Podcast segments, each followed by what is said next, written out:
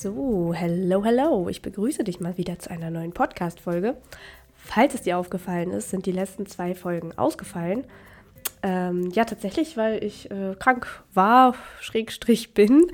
Ähm, genau, ich klinge eigentlich immer noch so ein bisschen angeschlagen. Geht mir eigentlich schon wieder ganz gut, aber die äh, Stimme ist noch etwas belegt. Und ich habe schon mal eine Podcast-Folge aufgenommen oder auch mehrere, wo ich so das Gefühl hatte, okay, meine Stimme klingt richtig crazy und die Rückmeldung war so, Hä, ich höre gar keinen Unterschied. Deswegen dachte ich, vielleicht ist das keine gute Ausrede, jetzt noch weiter zu warten. Und äh, genau, nehme diese Folge jetzt einfach trotzdem auf. Ähm, gib mir gerne mal Rückmeldung, wenn du jetzt voll den Unterschied hörst und denkst, ah, sie hätte lieber im Bett bleiben sollen und bitte wieder mit gesunder Stimme lieber aufnehmen. Aber jetzt müssen wir da durch. Mit einer, wie ich finde, sehr coolen und wichtigen Folge. Nämlich äh, möchte ich mit dir heute drüber sprechen, ähm, ja, über so die Top 5 Glaubenssätze. Ähm, und das sind jetzt welche, die ich einerseits so am meisten höre, also einerseits auch von, also zum einen von meinen KlientInnen, so direkt in der Arbeit, aber auch ja bei Instagram, wenn ich da mal in einem Post nachfrage oder ähm, ja, auch wenn ich so sehe, was, was immer wieder so auftaucht. genau, das sind so jetzt aber Glaubenssätze, die direkt auch mit Geld zu tun haben. Äh, es gibt natürlich auch Glaubenssätze, die nicht direkt mit Geld zu tun haben, die sich aber äh, im Geldverhalten äußern können. Genau, aber wir gucken uns jetzt so mal klassische fünf Glaubenssätze an. Und ich dachte, wir machen das heute mal ein bisschen strukturiert. Und zwar gehe ich mit dir diese fünf Glaubenssätze durch und schaue mit dir immer in der ersten Frage quasi, wo bemerke ich diesen Glaubenssatz, wo kann der auftauchen? Die zweite äh, Frage ist dann, ja, was ist so diese positive Bedeutung an dem Glaubenssatz? Wozu ist der gut? Und danach gucken wir uns einmal an, äh, was kann das für eine negative Folge haben quasi für unseren Umgang mit Geld. Genau, und ich sag dir mal jetzt am Anfang schon mal, welche fünf Glaubenssätze wir uns angucken. Äh, vielleicht kannst du ja schon mal dann überlegen, okay, ich hole schon mal mein Notizbuch raus, das sind genau meine Glaubenssätze und schreib mir da was zu auf. Äh, genau, der erste ist Geld verdienen ist harte Arbeit. Der zweite ist Geld ist nicht so wichtig. Der dritte, Geld verdirbt den Charakter. Der vierte, Geld ist schlecht. Und der fünfte, ich kann nicht gut mit Geld umgehen. Also wie du hörst, das sind wirklich so, ja, vielleicht Glaubenssätze, die du auf jeden Fall schon mal gehört oder auch schon mal gespürt hast. Ähm, da nochmal die Erinnerung, es muss nicht so sein, dass du so zu hundertprozentig übereinstimmst mit einem Glaubenssatz. Manchmal hilft es auch, sich den anzuschauen, wenn man nur denkt, oh ja, manchmal oder selten. Ähm, auch dann kann es hilfreich sein, sich den mal näher anzuschauen. Okay, also wir starten mal mit Geld verdienen ist harte Arbeit. Wo bemerken wir diesen Glaubenssatz? Logischerweise bei der Arbeit.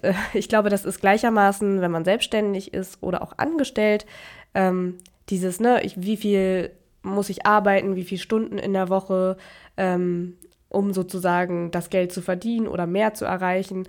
Gerade bei Angestellten ist manchmal auch die Vorstellung, was muss ich jetzt noch für Extraleistung oder Überstunden machen, um irgendwann eine Gehaltserhöhung zu bekommen. Ähm, ob das jetzt stimmt oder nicht, ne? aber das ist so dieser dieser Punkt, wo das aufkommt. Auch bei Selbstständigen erlebe ich das so, gerade dieses, ne, oh krass, was muss ich da alles für leisten, ähm, bei den Angeboten, die ich habe, was muss ich da noch mit draufpacken, damit das, ähm, ja, ich wirklich dieses Geld auch verdiene. Also du hörst schon raus, da geht es auch um was anderes. Ja, und was hat das für eine gute Bedeutung, dieser Satz? Also was ist daran positiv? Ich glaube, was daran positiv ist, ist so diese Vorstellung oder dass einem deutlich wird, hey, ich möchte in meinem Leben nicht einfach nur hart arbeiten, so. Mein Leben soll schön sein. Und wenn harte Arbeit, wenn ich das assoziiere mit etwas, was ich auf jeden Fall nicht will, ähm, dann heißt es auch, ne, ich will auch irgendwie nicht Geld verdienen, so. Ich will, also wenn das sozusagen so verknüpft ist. Und das sagt dir ja auch so ein bisschen, ja, was ist dir wichtig im Leben? Vielleicht Entspannung und Ruhe, Zeit für andere Dinge, Arbeit soll nicht so im Mittelpunkt oder Fokus stehen.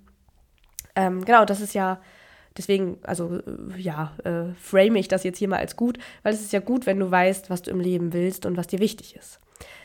Was ist so die negative Folge davon? Ähm, es könnte dazu führen, dass du gar keinen Erfolg oder eine Karriere anstrebst, ähm, weil du eben genau das verhindern willst. Äh, du verhinderst quasi deinen finanziellen Erfolg, weil du einfach nicht hart arbeiten willst. Ähm, genau, das ist quasi so die negative Folge, die das hat, dass du immer gleich sagst, ach, Geld verdienen ist harte Arbeit, ich will mich gar nicht so anstrengen. Obwohl ehrlich gesagt das meistens auch dazu führt, dass man eben weiter arbeitet, ohne viel Geld zu verdienen. Ähm, genau, aber das ist so die negative Folge dabei. Gucken wir uns den zweiten Satz mal an. Geld ist nicht so wichtig. Wo merken wir diesen Satz? Äh, den bemerken wir dann, ähm, wenn wir erleben, dass wir zum Beispiel nicht so viel haben, wie wir gerne hätten. Oder auch, dass andere Lebensprobleme sehr präsent sind. Zum Beispiel, wenn die Gesundheit äh, irgendwie beeinträchtigt ist. Dann, dann, das sind so Momente, da merken wir, hey, krass, okay, das sind die Sachen, die wirklich wichtig sind. Ähm, das Positive daran liegt vielleicht auf der Hand. Ne? Wir fokussieren uns auf die Dinge, die uns im Leben wichtig sind. So Familie, Beziehung, Gesundheit. Uns wird immer wieder klar, das ist irgendwie das Wichtige. Ähm, was hat es für eine negative Folge? Ähm, man stellt Geld dadurch irgendwie immer hinten an. Ähm, vielleicht nimmt man auch Themen wie Altersvorsorge und Notgroschen nicht so ernst und wichtig, weil man immer sagt, ne, Geld ist nicht so wichtig. Ähm, das bedeutet aber natürlich im Umkehrschluss auch, dass die Dinge, die einem wichtig sind, die wir durch Geld erreichen könnten oder ermöglichen könnten, dass die dann eben auch manchmal nicht klappen und letztendlich sozusagen das, was uns eigentlich wichtig ist, auch nicht funktioniert finde ich immer ganz wichtig, dass man da immer wieder dran denkt, dass Geld natürlich auch kein Selbstzweck ist, so, sondern meistens steht Geld ja für etwas oder wir ähm, ermöglichen uns durch Geld etwas. Der dritte Satz, Geld verdirbt den Charakter.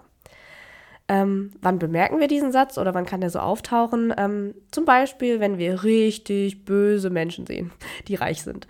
Wenn wir irgendwie von Skandalen und Geschichten in, in der Zeitung, in den Nachrichten hören, lesen.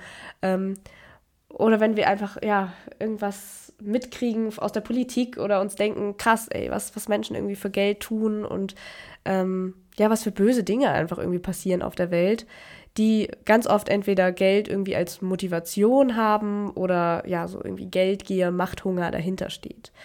Ähm, warum ist es gut, dass du diesen Satz irgendwie hast oder dass du den bemerkst bei dir? Das heißt, du willst ein guter Mensch sein, ne, letztendlich. Also das heißt, ähm, mir ist es wichtig, einen guten Charakter zu haben, was auch immer das für dich heißt, ne? aber mit deinen Werten irgendwie übereinzustimmen und ähm, ja, irgendwie da aufzupassen, nicht auf die schiefe Bahn zu kommen.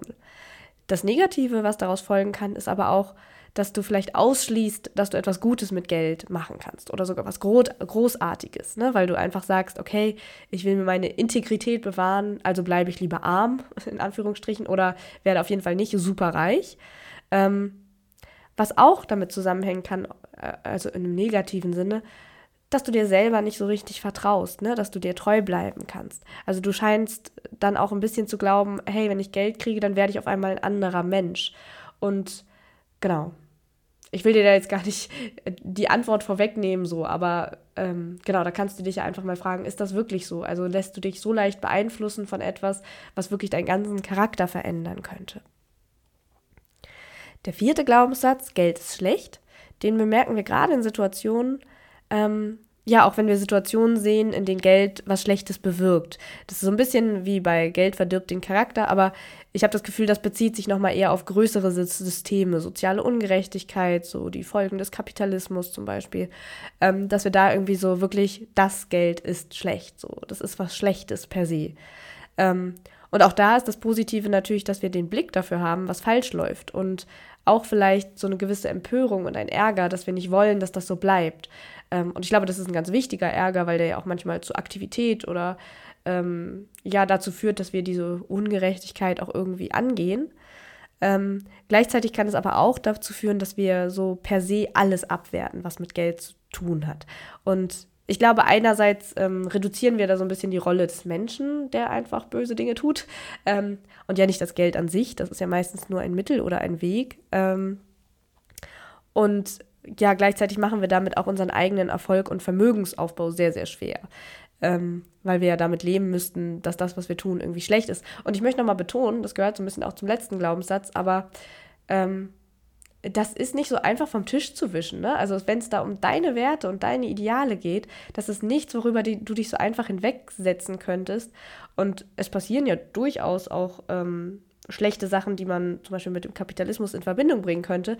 Und das lässt sich jetzt nicht so einfach vom Tisch wischen. Ne? Das ist nichts, was so ähm, oder gerade wenn du so ein Mensch bist, dem so der eigene moralische Kompass wichtig ist, dann wirst du auch nicht äh, dich da mit zwei, drei netten Sätzen irgendwie überzeugen lassen, ähm, dass das schon alles okay ist. Deswegen ist es wichtig, da wirklich so tief reinzugehen und auch zu gucken, ähm, wie stimmt das für mich, wie kann ich trotzdem damit umgehen, Verantwortung übernehmen zum Beispiel.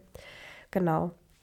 Der letzte Glaubenssatz, den ich mir mit dir anschauen will, ist, ich kann nicht gut mit Geld umgehen.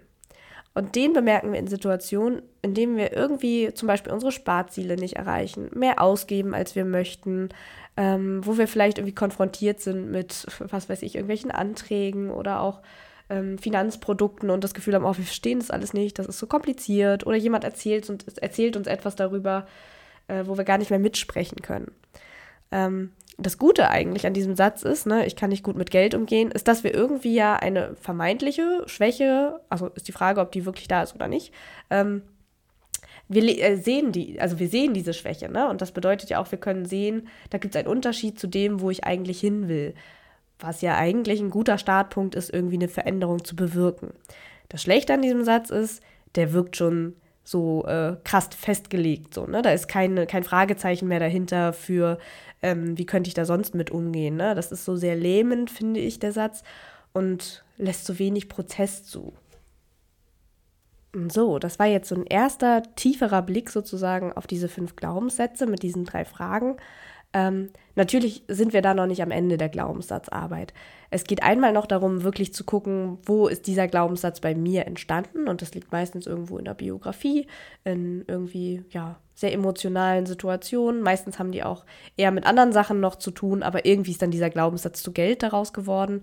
Auch da nochmal die Erinnerung, häufig ist so Geld eher so ein Symptom, an dem wir ja ein anderes Problem erkennen ähm, zum Beispiel eine Selbstwertthematik oder äh, wir übernehmen viel Verantwortung oder, oder, oder. Ähm, und dann geht es natürlich noch darum, das lag dir vielleicht jetzt sogar schon auf der Zunge, als ich so die anderen Glaubenssätze durchgegangen bin. Man kann dann immer gucken, kann ich die irgendwie für mich verändern? Finde ich neue Glaubenssätze für mich, die vielleicht eher zu mir passen, aber auch zu den Zielen, die ich habe. Ähm, wenn du Lust hast, da tiefer einzusteigen, ähm, biete ich einen Workshop an am 25. Juli. Ähm, hat den Titel Schreib deine Geldgeschichte neu und das passt genau zum Thema Glaubenssätze. Ähm, da schauen wir dann einmal wirklich zurück und erarbeiten mit verschiedenen Übungen und Tools einfach mal ganz genau, was hast du eigentlich so für Geldmuster, Verhaltensmuster, vielleicht so typische wiederkehrende Denkfehler. Ähm, ja, genau, und wie die so entstanden sind. Und damit ist ja auch schon ein ganz großer Weg zu, wie komme ich da raus und wie geht es anders. Ähm, genau, ich verlinke dir mal in, der, in den Show Notes äh, die Anmeldung zum Workshop. Wenn du da Lust zu hast, sehen wir uns da und ansonsten in der neuen Podcast-Folge. Ich wünsche dir wie immer viel Erfolg und Geldfreude und freue mich, wenn wir uns bald wieder hören.